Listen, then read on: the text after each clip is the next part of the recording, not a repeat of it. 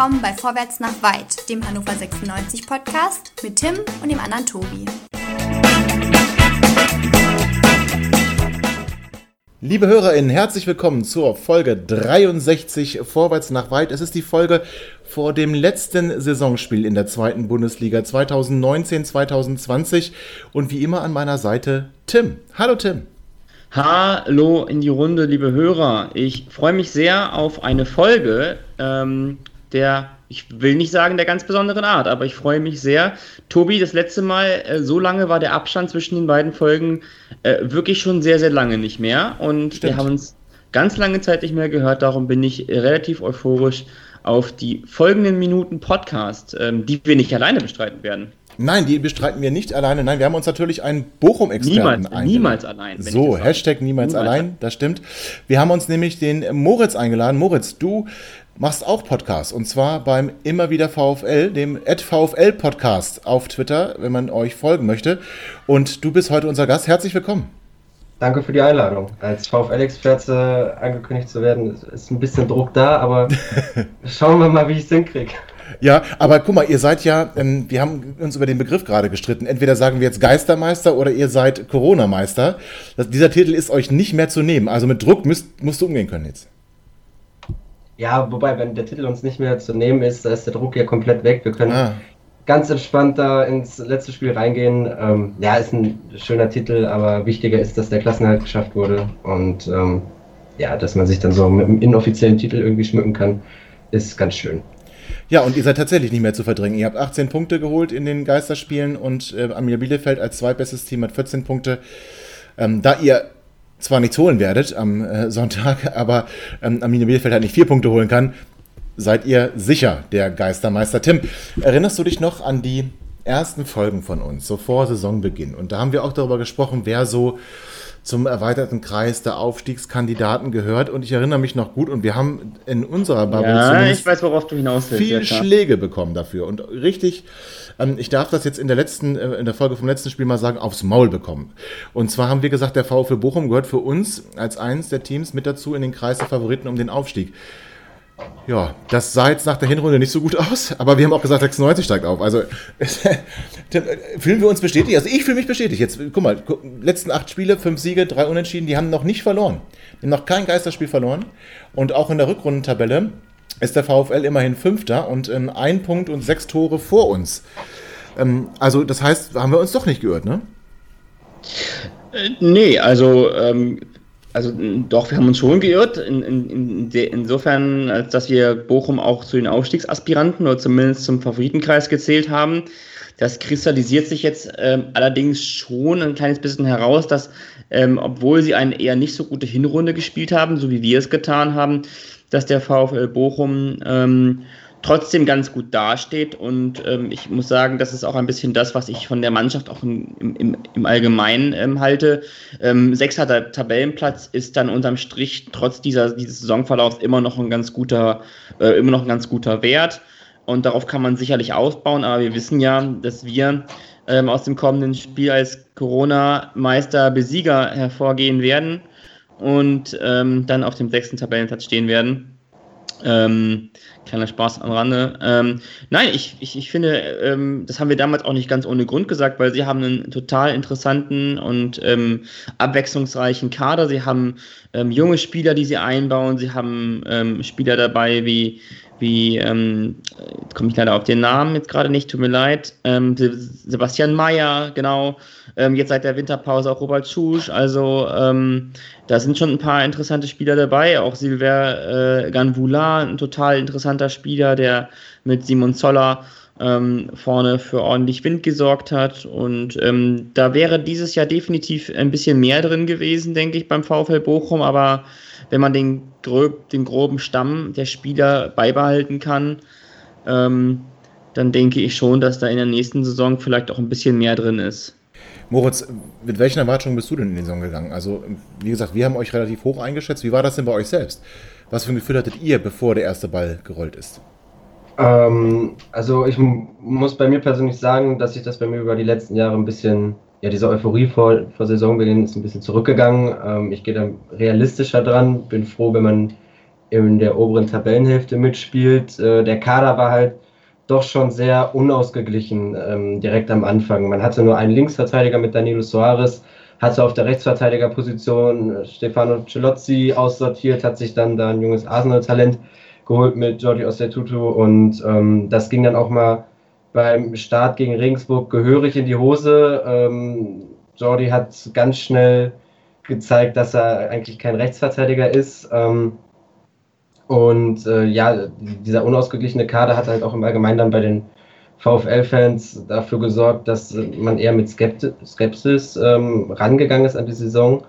Einige, einige gibt es natürlich immer, die dann äh, einen, ja, auch äh, in den eigenen Fankreisen direkt auf Platz 1 sehen. Ähm, aber ich glaube, größtenteils sind sie da schon mit Skepsis rangegangen und äh, ja, dass es jetzt so lange gegen den Abstieg geht, hätte niemand gedacht. Ähm, aber äh, ja, irgendwo vielleicht doch schon ein bisschen geahnt mit diesem Kader. Also fandst du wirklich, es lag am Kader? Ja, schon. Ähm, wie ich jetzt vorher schon zu euch gesagt habe, ich finde, einen ganz, ganz großen Teil an diesem Aufschwung jetzt auch nach der Corona-Pause hat einmal Robert Joule, der dann das Mittelfeld, also das hat eine ganz andere Dynamik und das ist wirkt viel sicherer gegen Heidenheim. War das Mittelfeld, fand ich gar nicht zu überwinden. Jetzt äh, ist Joule gegen Aue und ähm, jetzt habe ich, äh, das ist diese Arroganz von den Geistermeistern, jetzt habe ich schon vergessen, gegen wen wir beim letzten Spieltag gespielt haben, äh, gegen Fürth hat äh, Joule äh, gefehlt und man hat dann sofort gemerkt, dass das Mittelfeld wieder total offen ist, was uns dann auch in der Hinrunde sehr oft äh, Punkte gekostet hat, weil dann die Leute, also weil die Spieler dann ja mit vollem Tempo auf die auf unsere Abwehr zulaufen konnten. Ähm, ja, also im größten Teil lag es dann halt wirklich auch daran, dass dieser Kader viel auf einigen Positionen viel zu groß war und auf anderen Positionen viel zu wenig äh, Leute hatte. Dann gab es ja noch unter Robin Dutt ähm, am Anfang viel Streit, äh, viel Unruhen im Kader. Da gab es dann Jung gegen Alt, soweit man das da mitbekommen hat. Das wurde dann jetzt erst unter Thomas Reis mittlerweile deutlich besser, vor allem dann nach der Winterpause. Ähm, also nicht nur am Kader, aber auch der Kader hatte einen großen Anteil daran, dass es dann so schlecht losging. Tim, weißt du, wo ich eine Parallele, also ich sehe übrigens viele Parallelen zwischen dem VfL und uns in dieser Saison, auch wenn wir als Absteiger natürlich erstmal eine Das passiert uns total haben. oft. Das passiert uns richtig oft, dass wir Parallelen sehen. Das stimmt, aber diesmal sehe ich sie tatsächlich. Weil guck mal, wir hatten auch den Trainerwechsel und brauchten dann auch ein bisschen Zeit, um uns zu stabilisieren. Und das ging dem VfL auch so. Also auch da hat es mit Thomas Reis nicht auf Anhieb funktioniert. Bei uns hat es mit Kenan Kotschak jetzt auch zumindest über ein paar Spiele von auf Anhieb auch nicht funktioniert. Und das, das sehe ich tatsächlich relativ, relativ ähnlich. Wir sind ja auch sehr nah an der Tabelle. Ähm, was unterscheidet uns aber? Also wo, wo sagst du, ähm, gibt es die eklatantesten Unterschiede zwischen dem VfL Bochum und Hannover 96, jetzt mal auf das Fußballerische bezogen und vielleicht auch auf, den, auf die Kaderqualität bezogen? Ähm, bei der Kaderqualität das einfachste mal angefangen. Ähm, also erstmal ist unser Kader in der, in, in der Breite stärker und in der Tiefe dann so oder so. Also ich glaube, dass man sich in Bochum definitiv um einen Marvin Duksch, ähm, über einen Marvin Duksch gefreut hätte, auch wenn der, der Sturm jetzt nicht das absolute Problem gewesen ist ähm, beim VfL. Ich sehe schon, oder beim VfL schon hinten heraus ähm, defensive Schwächen gesehen, die sie auch ähm, Punkte gekostet haben. Ähm, der Moritz hat das gerade so ein bisschen angesprochen ähm, oder gerade versucht, so ein bisschen zu skizzieren. Also ich glaube, so ein gewisses Un Ungleichgewicht, eine Inbalance in der Mannschaft, das ist immer auch ein schlechtes Zeichen. Ähm, da sind im Vorfeld schon Fehler gemacht worden meistens. Ähm, die Kabine ist auch immer ein ganz gutes Spiegelbild der Leistung, ähm, ähm also zumindest in den meisten Fällen. Es gibt ganz, ganz wenige Beispiele, in denen das nicht der Fall ist. Und ähm, ich denke, dass, Ami, dass, Arminia, dass, äh, der VfL, dass dem VfL definitiv ein Spieler gefehlt hat, der Stabilität verleiht. Und ähm, das hat äh, Robert äh, zu, ich kann den Namen ganz schlecht aussprechen, ähm, der Moritz hat das vorhin so schön gemacht. Wie, wie geht's richtig? Joule. Joule. Robert Joule, ähm, den ich auch gerne bei uns gesehen hätte. Das, wir hatten auch mal kurz drüber gesprochen, meine ich, Tobi. Ähm, ähm, ja. ist dann schon ein, ein, ein Faktor, ähm, der so ein Spiel auch beeinflussen kann. Und ähm, wenn ich mir den Kader anschaue, ist es eigentlich ein, ähm, ein Kader, der jetzt so auf den ersten Blick, ähm, ich habe jetzt nicht ganz genau vor Augen, welchen taktischen Formationen der VfL spielt, oder gespielt hat in den letzten ähm, Wochen. Aber für mich sieht das ehrlich gesagt nach einem nach einem relativ eindeutigen 4-4-2 mit Raute oder 4-2-3-1 ähm, aus. Und ähm, ich, ich glaube, ähm, dass vielleicht gerade im Mittelfeld haben sie ähm, mit Robert Tesche ähm, mit Robert Tesche auch noch jemanden, ähm, der jetzt dann bald Platz machen wird, mit Anthony Lucia ebenfalls jemand, der bald Platz machen wird. Also da wird jetzt ein bisschen was passieren und ähm, dann auf dem Transfermarkt sicherlich der Kader insgesamt nochmal verstärkt. Ähm, ja, zum taktischen, wie gesagt, kann ich gar nicht so furchtbar viel sagen. Ich glaube, der VfL ist eine Mannschaft, die schnell nach vorne spielt und das ist auch immer ähm, ganz ähm, ein, relativ eindeutiges Indiz für einen, für einen, für, für einen Plan. Ähm, Herr Reis hat einen sehr offensiven ähm, Drang, Fußball spielen zu lassen. Und ähm, das hat er sicherlich in der Rückrunde oder in der Corona-Phase noch nicht ganz so gut ähm, auf den Platz bringen können, wie ich glaube, er es im Leisten zustande wäre. Und ähm, da werden wir dann sehen, in welche Richtung das noch geht. Und insbesondere ähm, finde ich bei Vereinen wie, wie, wie, wie im VfL Bochum einfach sehr interessant, die jetzt kommende sehr lange Transferphase. Ähm, und ähm, aus solchen Situationen wie dieser, die ja einzigartig ist ähm, für alle ähm, Profisport, ähm, ähm, glaube ich einfach, dass da ähm, viel, viel daraus entstehen kann und viel, viele Chancen auch genutzt werden können. Ja, Moritz, jetzt habt, äh, hast du gesagt, die Hinrunde war nicht so besonders gut, so ähnlich wie bei uns. Es hat trotzdem gereicht, um am letzten Spieltag, zwar nicht vor der Winterpause, am letzten Spieltag der Hinrunde, ähm, Hannover 96 zu schlagen. Ihr habt ähm, am 13. Dezember 2 zu 1 gewonnen. Die Tore haben Manuel Winsheimer und Simon Zoller geschossen. Marvin Duksch konnte für uns dann nur noch den Anschluss markieren. Also das heißt eigentlich, wenn, wenn ihr da nicht so gut drauf wart, auch noch ohne Robert Joule, der jetzt aber dabei ist, müssen wir uns dann richtig Sorgen machen, wie ihr am Sonntag auftretet? Oder ist es dann doch eher so, wie du gesagt hast, ach komm, ähm, Hauptsache wir haben den Klassenhalt in den Tüten, das ist okay. Ähm, Sechster, Siebter, ach, spielt keine so große Rolle. Also was, worauf müssen wir es einstellen? Ähm, erstmal, also ich weiß nicht, ob äh, Robert Joule überhaupt spielen wird. Ähm, ich glaube, Reis hat es jetzt letztens gesagt, dass es sehr eng werden könnte. Er ist jetzt noch nicht im Mannschaftstraining, soweit ich weiß. Und er stellt prinzipiell halt nur Spieler auf, die hundertprozentig fit sind und nimmt die auch da mit. Ähm, deswegen weiß ich nicht, ob er spielen wird oder ob Thomas Eisfeld das wieder übernimmt. Äh, andererseits, die Mannschaft an sich hat sich das Ziel gesteckt, Platz 5 zu werden. Ähm, das wollen sie erreichen und natürlich geht es dann halt auch ein bisschen um Schadensbegrenzung und äh, dazu noch die Serie von, ich meine, zwölf ungeschlagenen Spielen, elf, zwölf ungeschlagenen Spielen mittlerweile ähm, weiterzuführen. Ähm, ich glaube schon, dass man halt dann befreit aufspielen wird. Das ist der große Vorteil, den man jetzt hat beim VfL, aber äh, das sieht ja bei Hannover nicht anders aus. Ähm, aber halt trotzdem immer noch mit dem nötigen Willen, da die drei Punkte mit nach Bochum zurückzunehmen und einen guten Saisonabschluss dann da nochmal herbei zu, ja, im Notfall herbei äh. Okay, also Platz 5, das ist mal eine Ansage, das können wir schon gar nicht mehr erreichen, weil wir ja ähm, über das Spiel hüllen wir dann doch lieber den Mantel des Schweigens, ne, Tim? Weil wir in Auer jetzt nicht unbedingt ich weiß gar nicht, wovon du sprichst. Okay. Also ich glaube, gut. ich weiß gar nicht. Ja, gut. Geht. Und äh, man muss ja sogar noch, also wenn man will, müsste man noch nach hinten gucken. Also rein theoretisch kann man auch noch ein paar Plätze absteigen. Das gilt für beide. Ähm, aber ich glaube, 96 möchte auch nochmal mit einem Erfolgserlebnis aus dieser Saison gehen. Das ist, wobei das ja in den Geisterspielen kaum eine Rolle spielt. Das ist ein Heimspiel. Da möchtest du wahrscheinlich nochmal ähm, mit einem guten Gefühl aus deinem eigenen Stadion gehen, mit einem Sieg aus dem, aus dem Stadion gehen. Ähm, aber wie gesagt, ich sehe viele Parallelen und ich, ich glaube auch, dass, äh, was du gesagt hast, Tim, was den VfB Bochum betrifft, mit einer interessanten Transferperiode, trifft ja auf uns noch viel, viel mehr zu. Und ähm, einer, der früher bei uns für Transfers zuständig war, ist mittlerweile in Diensten des VfB Bochum. Und Moritz, du hast ähm, einen Bericht über ihn geteilt ähm, vor einigen Tagen auf Twitter. Ich rede von Iljan Kezig. Iljan Kezig ist bei euch jetzt Finanzvorstand. Ja. Und ähm, augenscheinlich wird er positiv bewertet. Also das, ich sage das deswegen mit so einem komischen Unterton in meiner Stimme, weil wir ihn, muss man ja sagen, mit viel Vorschusslorbeeren nach Hannover geholt hatten. Er war ja der, der Lehrling von Rainer Kallmund in, in Leverkusen, durfte dann bei uns in die erste Reihe als ähm, sportlich Verantwortlicher. Das ging jetzt nicht unbedingt uneingeschränkt gut aus. Und ähm, hat, findet sich jetzt aber bei euch in einer anderen Rolle anscheinend pudelwohl, ja? Äh, ja, also bei uns fällt halt vor allem dadurch auf, dass er sehr ruhig nach außen ist, ähm, nicht so überstürzt Sachen kommuniziert. Ähm, er ist ja auch der Sprecher der Geschäftsführung, soweit ich das richtig im Kopf habe, aber ähm, davon merkt man halt nicht viel.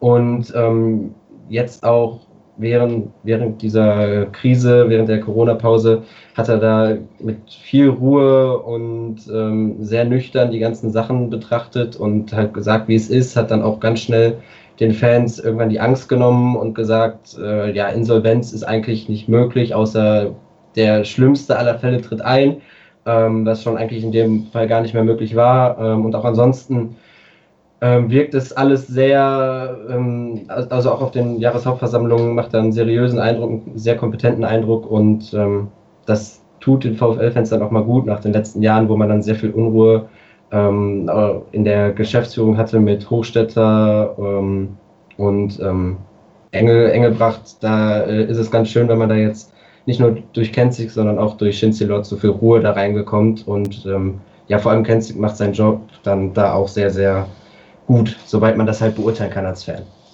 Haben wir ihn vielleicht, Tim, einfach auf falschen Position bei uns damals eingesetzt? Nee, ich glaube, ähm, zu der damaligen Zeit ist das genau das, was Ilya Kenzing auch wollte. Ähm, sonst wäre er auch nicht nach Hannover gekommen. Ja, ich glaube, das war auch das, was ähm, war auch das, was Ilya Kenzing, glaube ich, vorhatte. Ähm, früher oder später einfach Sportdirektor sein und äh, nicht nur die rechte Hand von jemandem. Und das ist ja auch ein guter Werdegang. Also ich meine, ähm, Sprecher der Geschäftsführung des VfL Bochum, ich weiß gar nicht genau, hat er da noch einen Vorstandsposten oder ähnliches bei euch? Ähm, er ist Finanzvorstand. Finanzvorstand, also ich meine Finanzvorstand von einem Bundesligisten, ähm, zumindest in der zweiten Liga und einem Bundes, ich zähle auch Bochum irgendwie noch als Bundesligist dazu, was ein großer Club ist mit einer riesen Geschichte und einfach eine, eine feste Größe im, im, im deutschen Profifußball. Ähm, ähm, finde ich, ist das eine gute, eine, eine, total passable Karriere. Also es muss gar nicht unbedingt in der ersten Liga stattfinden, sondern wenn du in solchen Clubs wie beispielsweise äh, Union Berlin, VfL Bochum, ähm, von mir aus auch äh, FC St. Pauli, Fortuna Düsseldorf, das sind ja Kultclubs irgendwo. Ja, also wenn du für solche Kultclubs arbeitest, dann ähm, musst du schon ähm, eine gewisse eine gewisse Standing, Erfahrung und, und, und, und Klasse mitbringen. Und ähm, ich glaube, dass, das, dass der sicherlich da einen guten Job macht und das hört sich auch alles so an, was Moritz erzählt.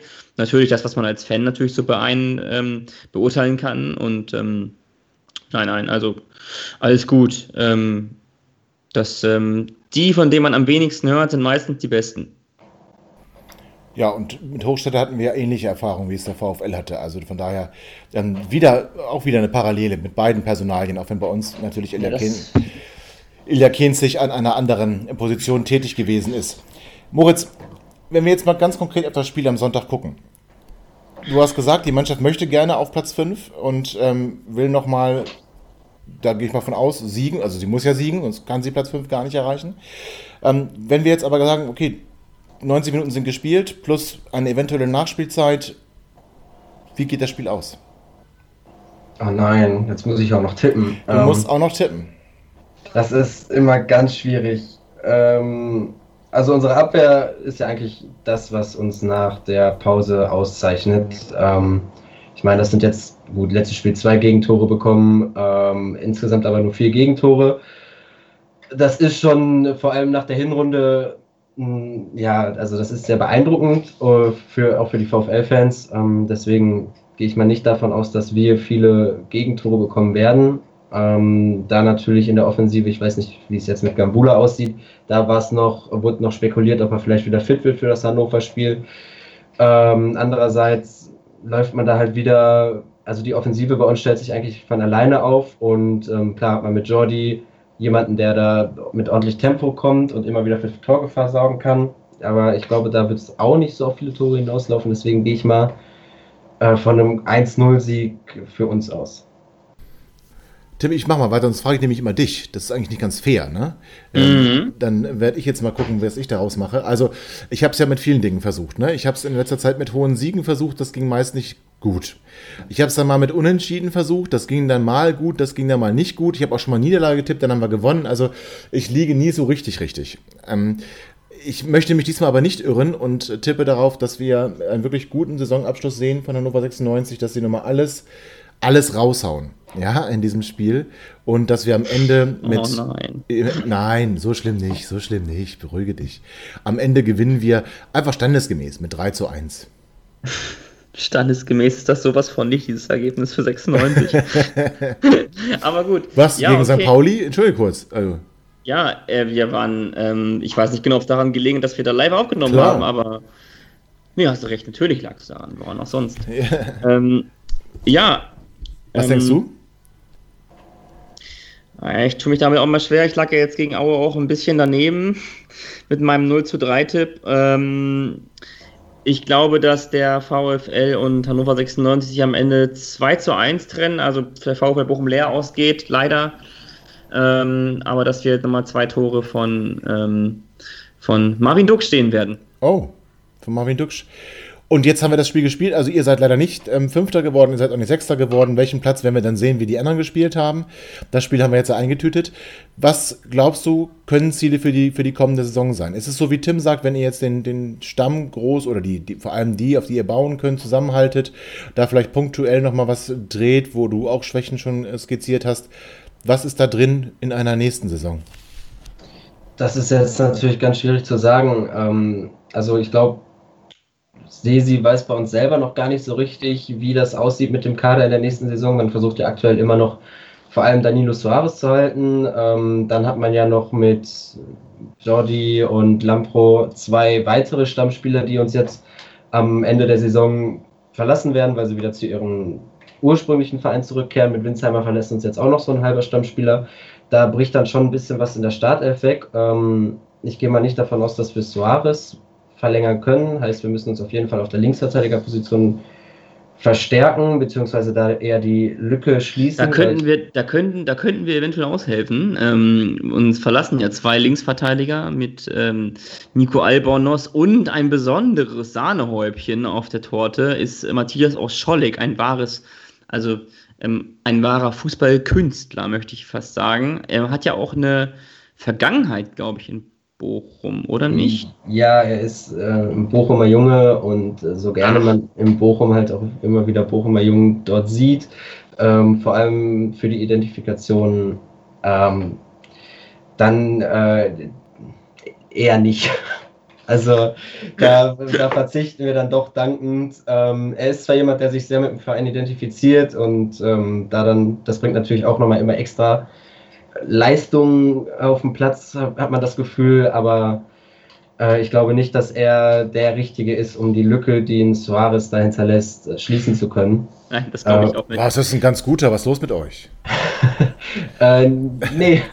ja, okay. da, danke. Ähm, da müssen Ey, der hat, mal, der hat mal erste Bundesliga gespielt, ne? Beim glorreichen HSV, ich bitte euch, ja. ja. Und, ja. Und, und FC Augsburg, kaum zu fassen. Wer sich schon alles Bundesligaspieler nennen durfte, ähm, da, da würden wir jetzt hier ein anderes Fass aufmachen. Das stimmt. Äh, also vielleicht als Backup, aber ähm, es wurde, kam heute ein Artikel online, äh, wo es eher gesagt wird, dass das sehr unwahrscheinlich ist.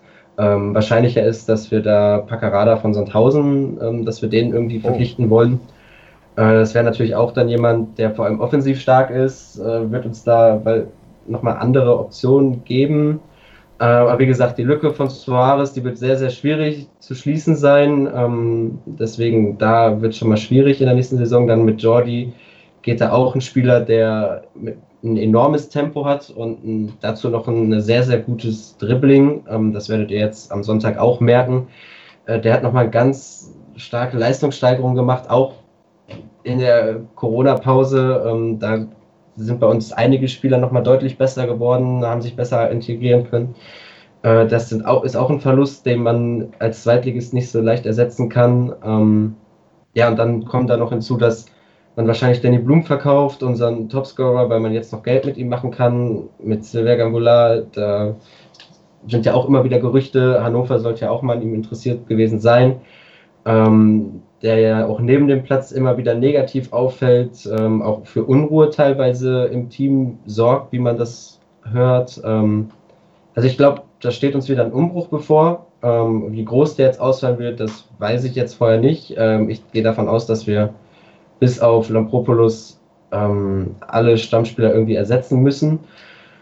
Äh, und dann bin ich halt auch wieder bei der nächsten Saison gehe ich dran und bin froh, wenn wir nichts mit dem Abstiegskampf zu tun haben, wenn Thomas Reis da bei der langen Vorbereitung, die man dann ja hat, ähm, frühzeitig den Kader hat, äh, mit dem man sich darauf vorbereiten kann auf die nächste Saison und dann, dass man da irgendwie das langfristige Ziel, was man sich ja gesetzt hat, bei uns Top 25 auch nächstes Jahr wieder erreichen kann, dann äh, wäre das schon mal ganz schön. Auch da wieder eine Parallele, zumindest was den Umbruch angeht. Nicht was das Saisonziel angeht oder was, was, was deine Erwartungen angeht, da, sind, da gehen wir doch ein Regal höher, aber zumindest Umbruch werden wir hier auch erleben. Das werden also spannende Wochen, wenn die Corona- Geisterspiele beendet sind und der Fußball erstmal wieder ruht. Und wir dürfen alle, glaube ich, gespannt sein, was sich so im Sommer alles entwickelt, wann die Saison überhaupt wieder weitergeht, ob sie mit Zuschauern weitergeht oder nicht und wer alles so aufsteigt, absteigt. Also es werden, glaube ich, ganz, ganz spannende, spannende Zeiten. Das Einzige, was sicher ist, ist, dass wir in der kommenden Saison wieder zwei Spiele haben werden gegen den VfL. Und ich wünsche mir ja zumindest für das Spiel in Bochum so eine kleine, eine kleine Wiederholung von 2010, muss ich ja ganz ehrlich sagen. Ich kann, mich, ich kann mich daran nicht erinnern. Nee, da fragen wir lieber Darius Wosch, der wird das besser wissen. Aber der, der war jetzt gemein. Aber das war, das ich, war wirklich. Ich, ich glaube, das ist aus dem Gedächtnis verdrängt. Ja, das, das, hätte ich an deiner Stelle auch nicht. getan. Nee, das war auch wirklich. Nicht. Also für uns 96, das muss man ja ganz ehrlich sagen, das war ja wirklich eine ganz, ganz schlimme Zeit. Ne?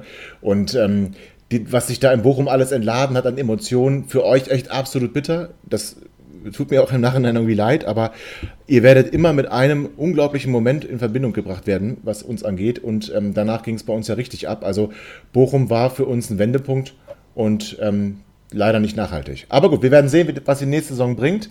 Moritz, wir danken dir außerordentlich für deine Zeit, für deine Einschätzung zum Kader, zum Spiel und den, auch so ein bisschen den Ausblick auf die neue Saison, auf die Transferphase. Wir wünschen dem VfL alles Gute, außer am Sonntag. Aber ähm, dass es nächstes Jahr wieder zwei interessante Spiele werden, auf die ich mich schon freue. Vielen Dank für deine Zeit, Moritz. Sehr gerne, danke für die Einladung und hoffentlich danke. dann nächste Saison ähm, mit Zuschauern wieder. Ja. Ja, das stimmt. Dem ist fast nichts hinzuzufügen, oder Tim? Nein, absolut nicht. Gut, dann verabschieden wir Moritz und wir melden uns gleich wieder mit einem zweiten Teil. Hallo, mein Name ist Fabian Elfeld vom Sanitätshaus Terraske und ich freue mich, dass ich heute hier bei Vorwärts nach Weit dabei sein darf. Was macht ein Sanitätshaus eigentlich, fragen Sie sich jetzt vielleicht? Nun, ein Sanitätshaus versorgt Menschen mit medizinischen Hilfsmitteln. Vom Rollstuhl über die Prothese, den Kompressionsstrumpf und die Schuheinlage bis zur Sondenkost und zum Tracheostoma. Zumindest in unserem Fall, denn wir sind Vollsortimenter. Mit 140 tollen MitarbeiterInnen machen wir an 10 Standorten in und um Hannover ihr Leben leichter. Ja, liebe HörerInnen, schön, dass ihr noch dabei seid. Folge 63 Vorwärts nach Weit. Und wir haben natürlich keine Kosten, keine Mühen gescheut. Wir dürfen euch einen extra prominenten Stargast hier in der Sendung vorstellen. Wir sagen ganz herzlichen guten Abend und herzlich willkommen, Peter Neururer. Ja, hallo an alle, an alle. Guten Abend, hallo Herr Neururer. Herr Neururer, schön, dass Sie Zeit gefunden haben. Sie sind ja nun wirklich ein Experte, was beide Vereine angeht. Nicht nur, was beide Vereine angeht, aber auch, was beide Vereine angeht. Bei Bochum haben Sie dürfen wir das sagen, fast Ihre erfolgreichste Zeit als Trainer vollbracht? Mm, alles im Leben ist relativ. Ich habe auch erfolgreiche Zeit nach Hannover 96 gehabt. Natürlich. Aber die Nummer ist ja die, äh, ist schon eigenartig. Äh, bei beiden Vereinen war ich zweimal Trainer. In der heutigen Bundesliga-Geschichte ganz, ganz selten. Ganz selten, Aber das stimmt. Sowohl 96 als auch Bochum war ich zweimal Trainer. Ja, und wir erinnern uns alle noch, ähm, ich weiß nicht, ob Sie darauf noch gerne angesprochen werden, an Ihren Tanz vor der Fankurve in Bochum, als Sie den Europapokal erreicht haben, damals noch UEFA Cup. Ja. Legendäre die Bilder. Die Tanzerei, die, die fing ja vorher an. Die fing vorher an bei einem Spiel in Leverkusen als drei schwarze Spieler von uns. Sandy Olysee, äh, Raymond Kalla und Momo Jabang nach einem Sieg in, in Leverkusen vor der Kurve tanzten und, und, und äh, ich schon bereits in der Kabine war, in, im Hochgenuss einer riesigen, einer riesigen Erfolgsserie. Wir haben ein super Spiel gemacht und gewonnen. Und da kam die Pressesprecherin von uns raus und sagte, Trainer, Sie müssen ganz schnell in die Kurve kommen, es eskaliert alles und so weiter und so weiter. Das, was ich eigentlich nicht machen wollte, aber ich bin dann rausgegangen und äh, dann skandierte die ganze Kurve, Trainer, wir wollen nicht tanzen sehen. In Anlehnung auf diesen drei Jungs, den drei schwarzen Spielern, die traumhaft getanzt haben, habe ich gedacht, oh gut, dann mache ich es halt. Ne? Bewege ich mich ein bisschen wie Fred Astaire oder sah mehr aus wie eine Epilepsie, aber keine Frage. Und äh, danach haben wir jedes Spiel erfolgreich bestritten und immer wieder hat die Bochumer Kurve mich aufgefordert zu diesem Tanz. Mir war es peinlich, klar, ich habe es gemacht. um der, der, der Stimmung willen, keine Frage, aber ich wusste ganz genau, irgendwann, ich war ja nicht Trainer von Bayern München, die immer nur gewinnen, sondern eben beim Verein wie VfB Bochum, irgendwann kriegst du das, diese Tanzerei dir richtig gewaltig um die Ohren gehauen. Ich habe trotzdem gemacht. Stehe ich auch so. Ja, ja, nee, also ich finde auch, ich finde auch tatsächlich, dass ähm, da nichts ist, was man ihnen um die Ohren hauen müsste. Das sind eigentlich Bilder, die sich jeder Fußballfan, der sie damals miterlebt hat, es ist ja jetzt auch schon ein paar, ein paar Tage her, ähm, immer sich gern wieder zurückerinnert. Ich glaube, das muss ihnen gar nicht peinlich sein. Ja, klar, nein, peinlich nicht, aber es war spaßig. Hat wenig mit Fußball zu tun, aber war spaßig. ja, das stimmt. Und ähm, Sie haben ja gesagt, Sie waren bei beiden Vereinen äh, zweimal Trainer. Bei uns in Hannover, da ja. wären Sie fast noch mal ein drittes Mal Trainer geworden. Richtig, richtig. Und dann wäre ich auch gerne, gerne, weil in Hannover habe ich mich unglaublich wohlgefühlt. Und ich habe mit dem äh, im Augenblick, warum auch immer, in Hannover in unglaubliche Kritik geratenen Präsidenten Martin Kind ein sehr, sehr gutes Verhältnis gehabt mit allen Dingen, die im Umfeld gelaufen sind, ein tolles, tolles Verhältnis gehabt und ich wäre gerne zurückgekommen. Wir waren uns eigentlich auch einig, aber dadurch, dass ein ehemaliger Manager Duffner hieß, der glaube ich, der, ja. der äh, so einige eigenartige Dinge gemacht hat, ist dieser Deal nicht zustande gekommen. Ich bin nach Hause gefahren in Erwartung, in Erwartung, dass ich 96 wieder übernehmen durfte. Wir reden von dürften, nicht von müssen. Und äh, die haben anders entschieden anders entschieden und äh, Michael Fronzek ist Trainer geworden. Ja. Aber war erfolgreich. Michael hat ja mit 96 damals den Klassenerhalt geschafft. Gut, über erfolgreich lässt sich streiten. Also den Klassenerhalt hat er geschafft, da haben Doch, Sie recht. Genau. Ja, das war das Ziel. Das war das Ziel, da haben Sie natürlich völlig recht. Und ich erinnere mich noch gut, auch bei uns in Fankreisen war es wirklich die, die Nachricht, als Sie dann äh, vor dem Quartet Hotel vorgefahren sind und äh, genau. äh, die, die Pressemeute leider äh, Sie dann quasi erwischt hat, ähm, genau. wie Sie da zu Verhandlungen gekommen sind. Das war, eine, da war eine schlaue Nummer von dem damaligen Manager Duffner. Äh, der wahrscheinlich die ganze Presse vorher informiert hat. Ich wusste da nichts von und ich fand es mehr als peinlich und oberpeinlich. Und der Martin Kind damals eben auch. Sie sahen auch sehr überrascht aus, wenn ich das sagen darf. Ja, ja das stimmt. Sehr, sehr in meinem Leben überrascht gewesen und da war ich sehr überrascht. Das ist richtig. Also Sie haben ja, achso, achso, ja. Nee, erzähl. Ähm, Sie haben ja ähm, sehr, sehr viel mitgemacht in ihrer Karriere. Sie haben ja eine, eine, eine sehr, sehr abwechslungsreiche Karriere hingelegt, Herr Neurohr. Und das, was mich immer schon interessiert hat, als jemand, der ähm, Fußball ja irgendwie nonstop beobachtet, ist, Sie haben gerade erzählt, Sie sind in Ihrer Karriere zweimal beim VfL Bochum Trainer gewesen und zweimal bei Hannover 96. Ich, genau. man, nimmt, man nimmt so Entlassungen und Trennungen von Trainern immer wahr, das muss was total Furchtbares sein, also als, als Außenstehender. Wie ist ja. das eigentlich, wenn man dann wieder, wenn man dann die Möglichkeit hat, wieder zurückzukommen? Wischt man das weg, was vorher gewesen ist? Oder ja, das ist eben die Nummer, das ist die Nummer, wenn unterbrechen, das die Nummer, die immer so gerne transportiert wird. Gerne, ja. ist der eine oder andere, wie bei mir zum Beispiel bei Hannover 96, das der Fall war, beim VfL Bochum zum Beispiel auch der Fall war, ist eine, eine, eine Trennung, eine Auflösung des Vertrages nicht unbedingt ein Rauschmiss.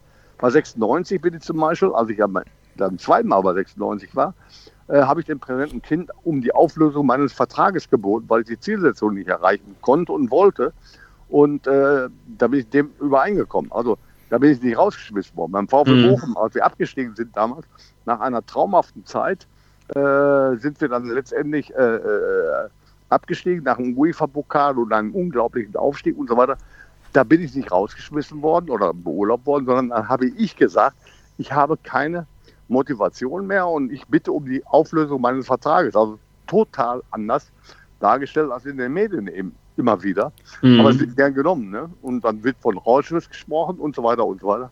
Denn wenn mich einer, einer wirklich rausschmeißt, warum auch immer, wird das mit Sicherheit nicht der Partner sein, zu dem ich nochmal zurückkomme ist natürlich auch nachvollziehbar, dass es dann nicht der Partner ist, zu dem sie zurückkommen wollen. Wobei man sagen ja. muss, die, ihre erste Zeit in Hannover, die, ähm, ähm die ich damals sehr begrüßt habe, muss ich ganz ehrlich sagen. Sie waren ja, also 96 war ja damals noch, es war, es war Ende 1994.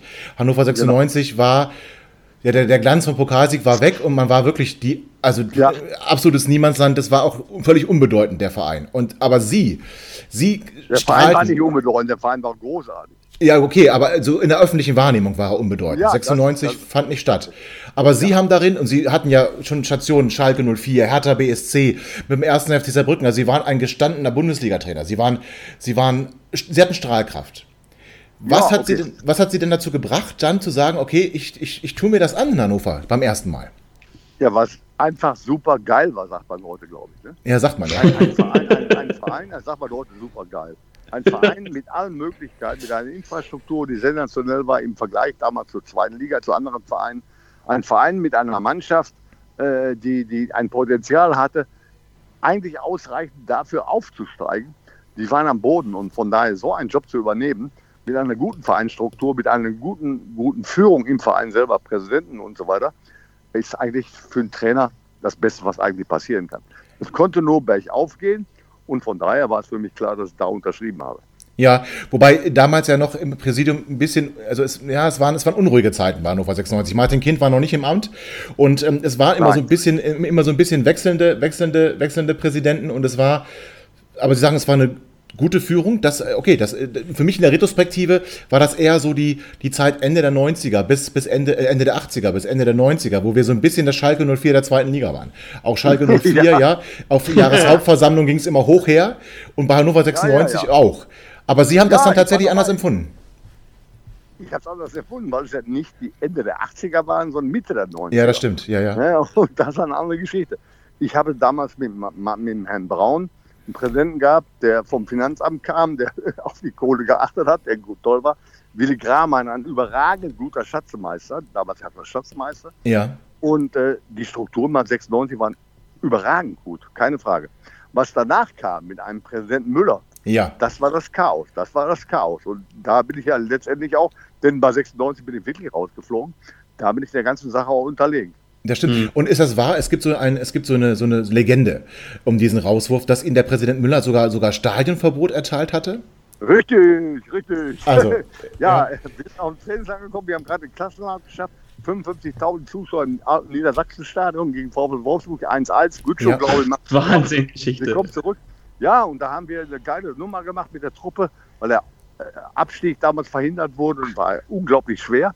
Äh, da sind wir den, nach Timmendorf gefahren und haben ein Trainingslager gemacht, ein Spaßtrainingslager zum letzten Spiel, vor dem letzten Spiel gegen Rostock.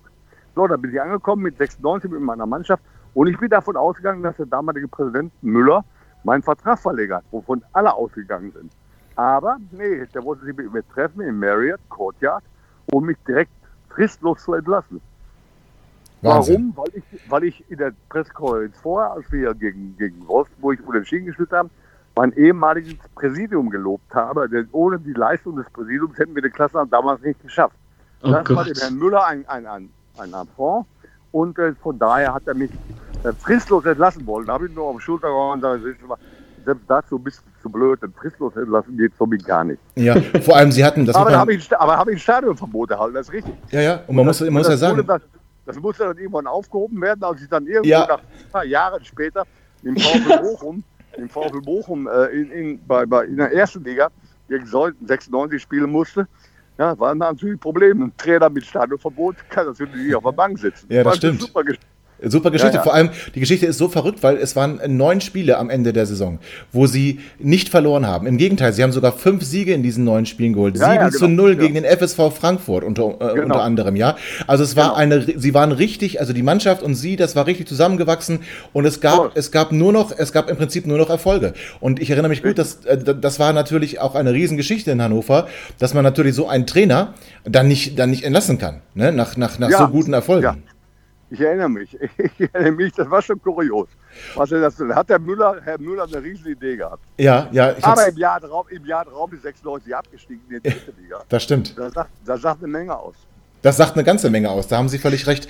Kommen wir ein bisschen zurück in die Aktualität. Wir haben, äh, also der, der Tim und ich, wir haben ähm, am VfL Bochum vor der Saison zugetraut, so in diesen Kreis aufzusteigen der, der Geheimfavoriten um den Aufstieg.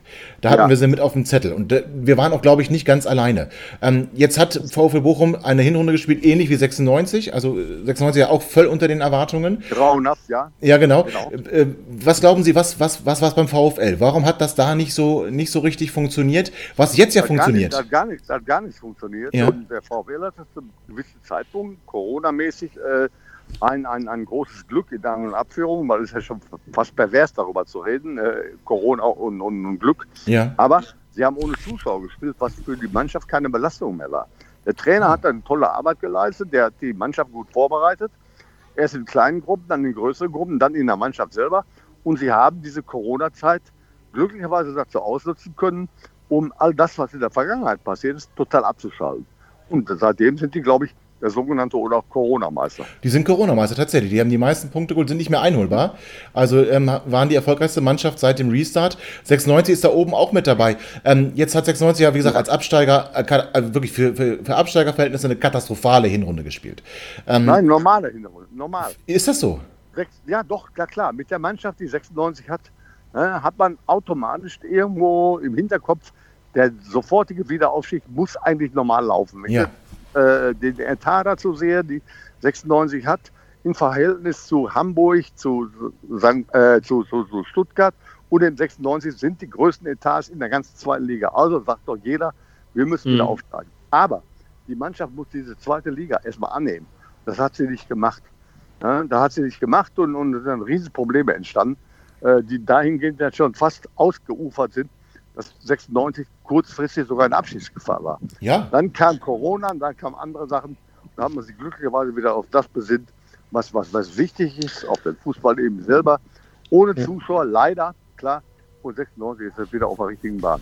Ich, wenn ich ganz kurz darf, Tobi. Ja. Ähm, Herr Neurer, Sie haben ja eben gerade auch schon von Herrn Kind gesprochen, den Sie, und das, das ist ein offenes Geheimnis, Sie haben ein gutes Verhältnis zu ihm und ähm, ja. Sie, Sie kennen, wir, wir, wir kennen ihn hier in Hannover und Sie kennen ihn auch als einen sehr ehrgeizigen und sehr vorwärtsdenkenden Menschen, ähm, der immer voranschreiten will, der erfolgreich hab, äh, sein möchte, auch mit ja. 96. Und ähm, wenn Sie ihn so einschätzen, dann wissen Sie sicherlich auch, wie verbissen er sich da reinstürzen wird, ähm, Hannover 96 wieder in die erste Bundesliga zu bringen. Ähm, für wie realistisch halten Sie das, dass es nächstes Jahr dann auch tatsächlich klappen wird und ähm, dass es dann auch ähm, erstmal keinen Abstieg ins, ins Unterhaus wieder geben wird? Also ich glaube nicht, äh, dass das Ziel sein wird, im nächsten Jahr unbedingt aufsteigen zu müssen, denn äh, dafür sind die Kluften zu groß. Ich glaube allerdings mit dem Präsidenten Martin Kind, dass 96 eine gute Zukunft hat, also kurzfristig oder mittelfristig, wie auch immer, wieder zurückkommen wird in die, in die erste Bundesliga. Da bin ich fest von überzeugt. Im nächsten Jahr wird es schwer, aber möglich. Im übernächsten Jahr, spätestens bei einer, einer vernünftigen Planung, in 96 wieder zurück. Sehr schön. Vielen Dank. Tobi, ich wollte dich gar nicht unterbrechen. Tut mir leid. Ja, ich wollte noch eine Frage zu, der letzten, zu dieser laufenden Saison sprechen. Ähm, Mirko Slomka wurde ja am Anfang der, der Saison zurückgeholt. Ähm, das haben Sie ja sicherlich auch mitbekommen. Ähm, Sie sagten jetzt, die Mannschaft musste sich erst an die zweite Liga gewöhnen. Dafür sahen Sie so die Gründe, dass, dass man eben in der Hinrunde nicht funktioniert hat. Glauben Sie, dass, dass die, die Wahl, also Sie sollen jetzt nicht Schlechtes über Ihren Kollegen sagen, aber glauben Sie, dass die Wahl ähm, mit Mirko Slomka dann auch die richtige, Kenan Kocak war ja im Sommer auch schon hier im Gespräch. Also Mirko Slomka kenne ich so lange er war bei mir, bei meiner ersten Zeit, war 96a Jugendtrainer, hat da Jungs wie Ernst und Asamoah trainiert und hat die Jungs nach oben gebracht. Also ein überragend gut fachlicher Mann, keine Frage. Der auch gut zu 96 passt, zum Umfeld passt, der daherkommt und so weiter und so weiter. Es lag nicht an Mirko Slomka, dass die ganze Geschichte leider in den, in den, in den ja, guten Bach runtergegangen ist und dass dann irgendwo der Verein reagieren muss und Mirko Slomka beurlauben muss. Das hat mir persönlich sehr, sehr leid getan, weil es nicht rechtfertigend ist und weil es im Prinzip auch nicht äh, der Grund dafür ist, dass das Ganze eben nicht läuft. Mirko Slomka hatte da keine Möglichkeit, irgendwo in irgendeiner Art und Weise einzugreifen. Jetzt ist ein neuer Trainer da, ja. wunderbar. Ne? Eine Änderung kam da, die Spieler werden gefordert, die sind gefordert, die müssen sich neu unter Beweis stellen und jetzt läuft es ja relativ ordentlich. Aber immer noch im Verhältnis zu 96 ist man weit davon entfernt, welche Ansprüche man selber hat. Das ist ein riesengroßes Problem. Ja, das Aber das ist, das, das ist nicht das Problem des Trainers, sondern das Problem nicht der Vereinsführung, sondern des Sportmanagements. Das ja. geht los mit, mit, mit, mit Horst Held, der dann irgendwann gegangen ist als Sportdirektor und so weiter und so weiter. Und dann hatten wir ja andere Situationen noch mit Sportdirektoren. Und das ist das große Problem. Okay, mhm. jetzt haben Sie gesagt 96, für Sie mittelfristig durchaus eine Mannschaft, die gehört wieder in die Bundesliga. Wie sieht es denn bei, beim VfL aus? Der VfL Bochum hat im Augenblick Probleme äh, finanzieller Art. Äh, die haben den Background nicht finanzieller Art mit den Leuten, die im Hintergrund stehen, äh, um den Verein nach vorne zu bringen. Leider nicht.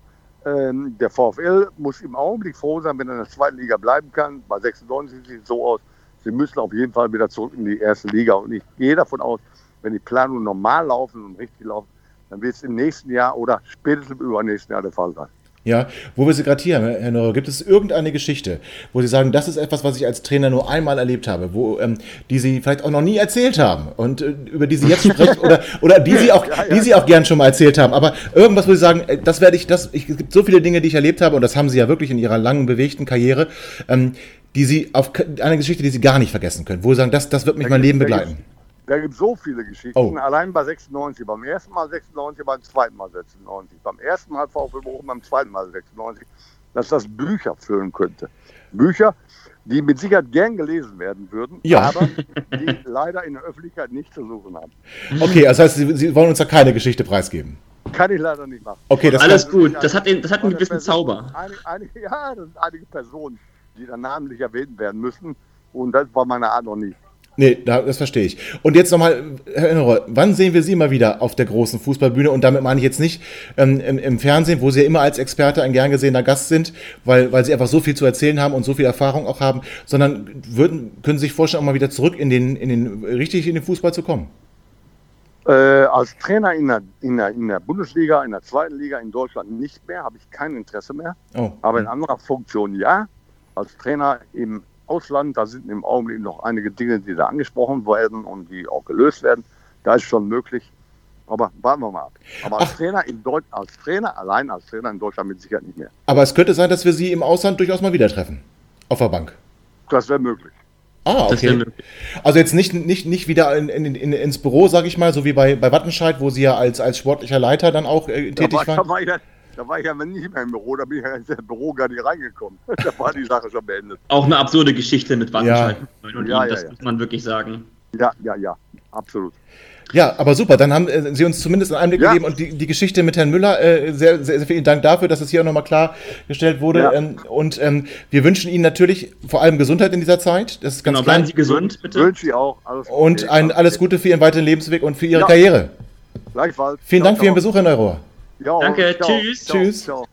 Da alle HörerInnen von Vorwärts nach Weit sicher sehr sportlich sind, maßgefertigte Einlagen und die richtige Bandage können Leistung verbessern und Verletzungen vorbeugen. Und auch falls Sie tatsächlich einmal einen Unfall erleben sollten, erhalten Sie vom Sanitätshaus Terraske die perfekt passende Versorgung für Ihre individuelle Situation. Sanitätshaus Terraske, wir machen Ihr Leben leichter. Hey, äh, Tim, äh, liebe HörerInnen, das war Peter Neurohrer. Peter Neurohrer live bei uns, hätte ich fast gesagt, Peter Neurohrer bei uns im VW-Pod. Endlich wissen wir, wie das mit seinem Stadionverbot 1995 passiert ist und endlich wissen wir, woran sein, woran sein Engagement, sein drittes, dann letzten Endes gescheitert ist. An dieser Grüße, an dieser Grüße, an dieser Stelle, liebe Grüße an Dirk Duffner. Und ja. den Rest spare ich mir. Jetzt wissen wir, wer schuld war, dass wir Michael Fronzek hier äh, hatten, ne?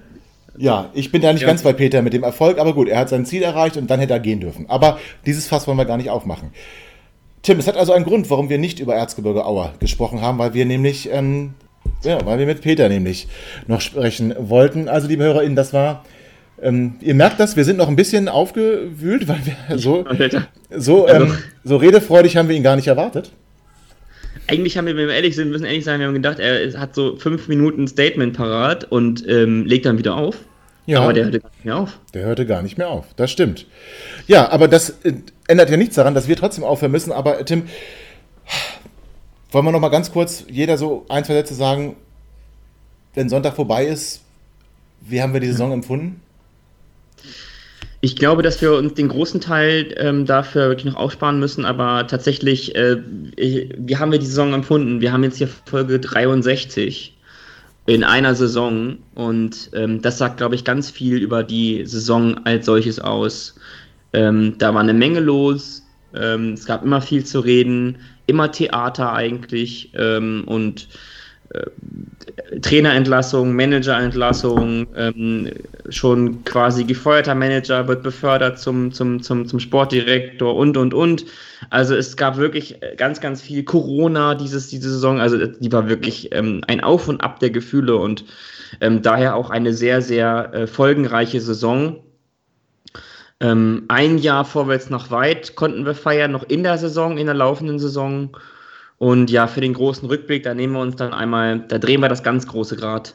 Und ähm, da, liebe Hörer, könnt ihr euch auch schon auf eine ausgiebige, ähm, einen ausgiebigen Rückblick freuen. Das stimmt, das könnt ihr. ich will aber ganz kurz auch einen Satz sagen, also mit viel Erwartung bin ich doch in die Saison gegangen, das muss ich ganz ehrlich sagen. Ja, das stimmt, ich auch, ja.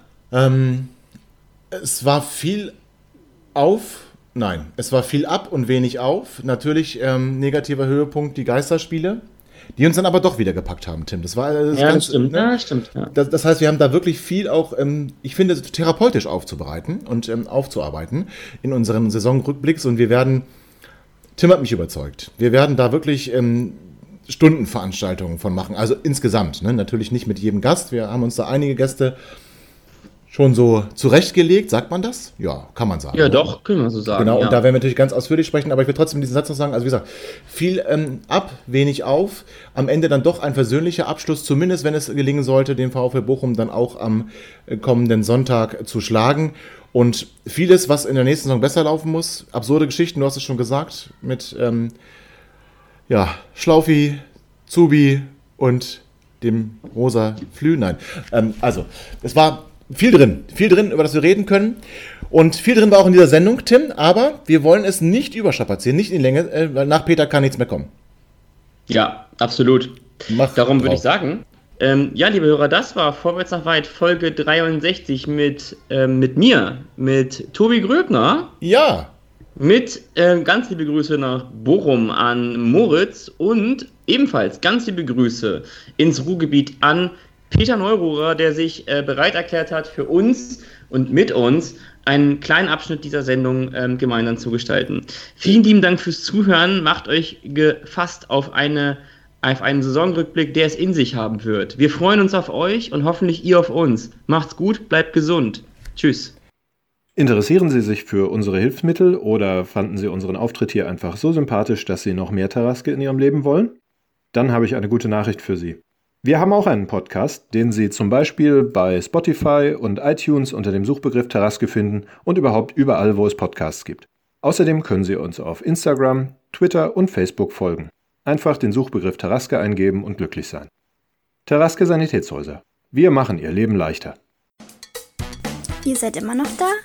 Ihr könnt wohl nicht genug kriegen. Sagt das bitte nicht den Jungs. So, jetzt aber abschalten.